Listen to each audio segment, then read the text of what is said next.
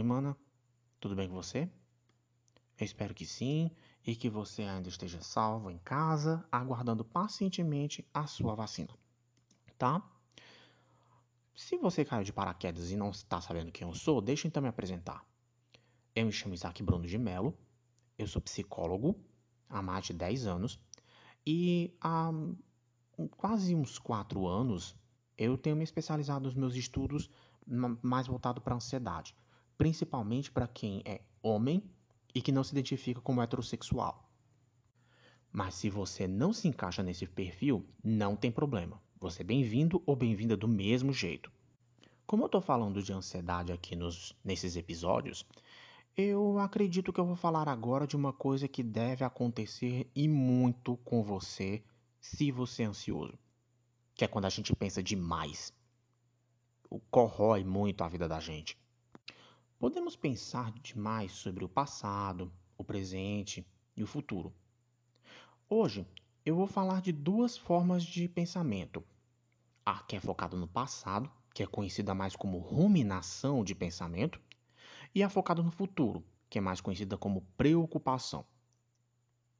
Se você não sabe direito o que é bem a ruminação de pensamento, eu vou explicar de um jeito simples. Imagina uma singela vaquinha, passeando no pasto, bem sossegada. Tá lá comendo seu capim e tudo. E aí vamos prestar atenção como é que funciona a digestão dela. Tá lá mastigando, ela engole, vai para o primeiro estômago. Caso você não saiba, a vaca tem 3 a 4 estômagos. Depois faz um pouco da digestão, volta para a boca dela, mastiga mais um pouco, vai para o segundo estômago, até que duas, três ou até quatro vezes esse processo se repete, para aí sim seguir o curso do sistema digestivo dela. Com os pensamentos é mais ou menos parecido principalmente quando esses pensamentos eles tendem a vir com carga negativa. Algum tipo de lembrança que lhe causou dor, alguma situação desagradável, ou um, enfim, algum tipo de situação que desencadeou em você um pensamento que faz com que você se sinta mal. E justamente pelo fato de causar esse mal, a gente acaba exagerando um pouco no foco no que se refere a tentar uh, não pensar demais, tipo, não se concentrar tanto assim nesse, é, nessa angústia. E quanto mais a gente tem a nossa atenção voltada a esse tipo de sensação provocada pelos pensamentos, mais a gente acaba pensando neles. Como você vê, é um círculo vicioso. O pensamento gera a emoção, geralmente negativa, e a emoção negativa gera o foco para a gente continuar nesse tipo de pensamento. E por aí vai. Já a preocupação, eu tenho certeza que não é necessário nem eu conceituar algo do tipo, mas de uma forma geral, é quando você se preocupa com alguma coisa do futuro. E o que é mais interessante é que quando você é ansioso, você se preocupa com coisas que podem não acontecer. E geralmente não acontece.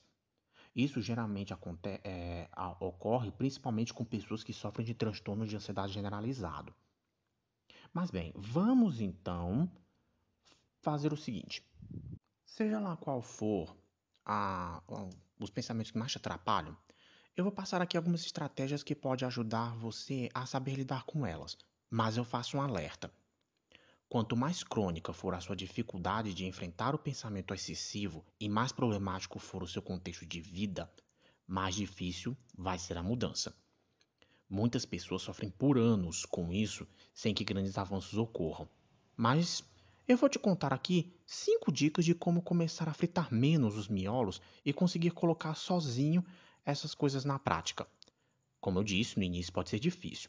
Por isso, o ideal é contar com a orientação de um psicólogo competente para melhorar esse aspecto da sua vida. Pode ser aquele que você confia, ou até comigo aqui, você que sabe.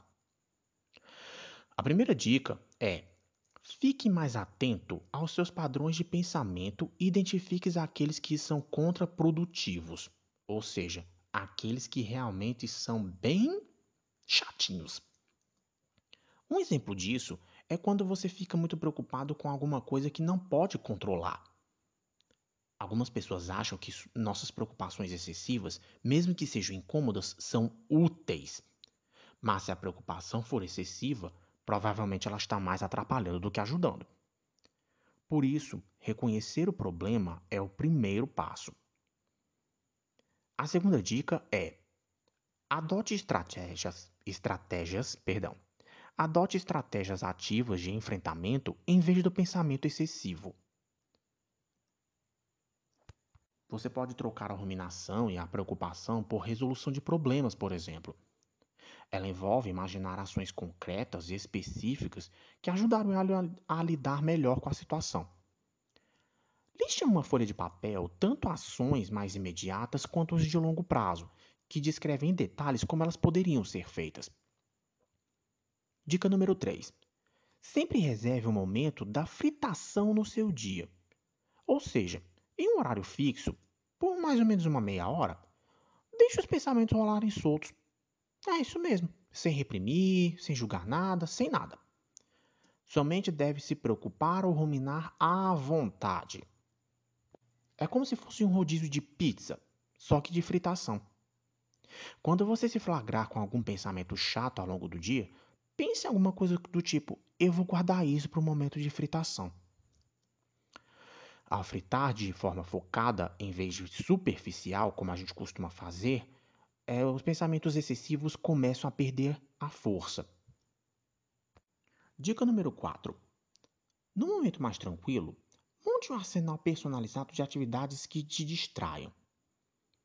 O ideal é testar diferentes atividades, ficando com aquelas que mais lhe prendem a sua atenção. E se engajem e te engajem de alguma forma que perceba algum tipo de recaída de pensamento. Exemplos disso são exercícios físicos intensos, ah, uma série que você gosta, segurar o cubo de gelo na mão ou se divertir com o jogo. Dica número 5. Aceite os seus pensamentos como uma parte natural da sua experiência humana. É claro que isso não significa que aceitar a validade do conteúdo deles, mas sim que pensamentos vêm e vão, mesmo quando eles não têm um bom embasamento. Em um estudo com pessoas vivenciando transtornos de ansiedade generalizada, mais de 90% das suas preocupações não se tornam realidade. Quando você tem um pensamento, pode julgá-lo ou não. Mas a tendência é julgar de forma automática, o que pode te deixar irritado com o pensamento e indica uma dificuldade de aceitá-lo. Ironicamente, julgá-lo aumenta as chances dele reaparecer ou se tornar ainda mais forte, como o pensamento ruminante, lembra? Isso porque tentar não pensar em, algum, em alguma coisa costuma ativar ainda mais o pensamento ao invés de fazê-lo des desaparecer. Muitas pessoas se envolvem nesse ciclo de ansiedade sem perceber, o que fica mais difícil lidar com o pensamento. Por isso, tente não se martirizar tanto caso tenha dificuldade em aplicar essas dicas para os seus pensamentos. Se algo assim acontecer, troque a autocrítica excessiva pela autocompaixão. Como eu falei no início, mudar esse tipo de coisa não é nada fácil. Por isso, sempre recomendo o acompanhamento de um profissional à, à, à medida dessas circunstâncias. Ele torna essa aprendizagem mais fácil e ajusta tudo de acordo com o seu ritmo que pode trazer uma melhora mais significativa e mais rápida. Nas minhas redes sociais, eu dou outras dicas que são úteis para lidar com pensamento excessivo, como questionar os pensamentos ou a prática da meditação da atenção plena. Dá uma passadinha lá e depois diz o que é que você acha. Se tiver gostado do tema que eu abordei hoje, não esqueça de compartilhar com o seu colega, a sua amiga, enfim. Por isso, por hoje é só. Se você quiser saber mais do meu trabalho, vai lá nas minhas redes sociais, dá o seu pitaco, sua crítica.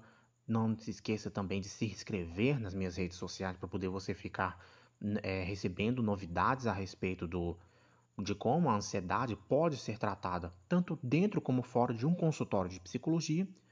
E eu deixo aqui o meu lema para poder você sempre refletir. Tudo na vida são pensamentos. Por isso, não pira, mana. Até o próximo encontro.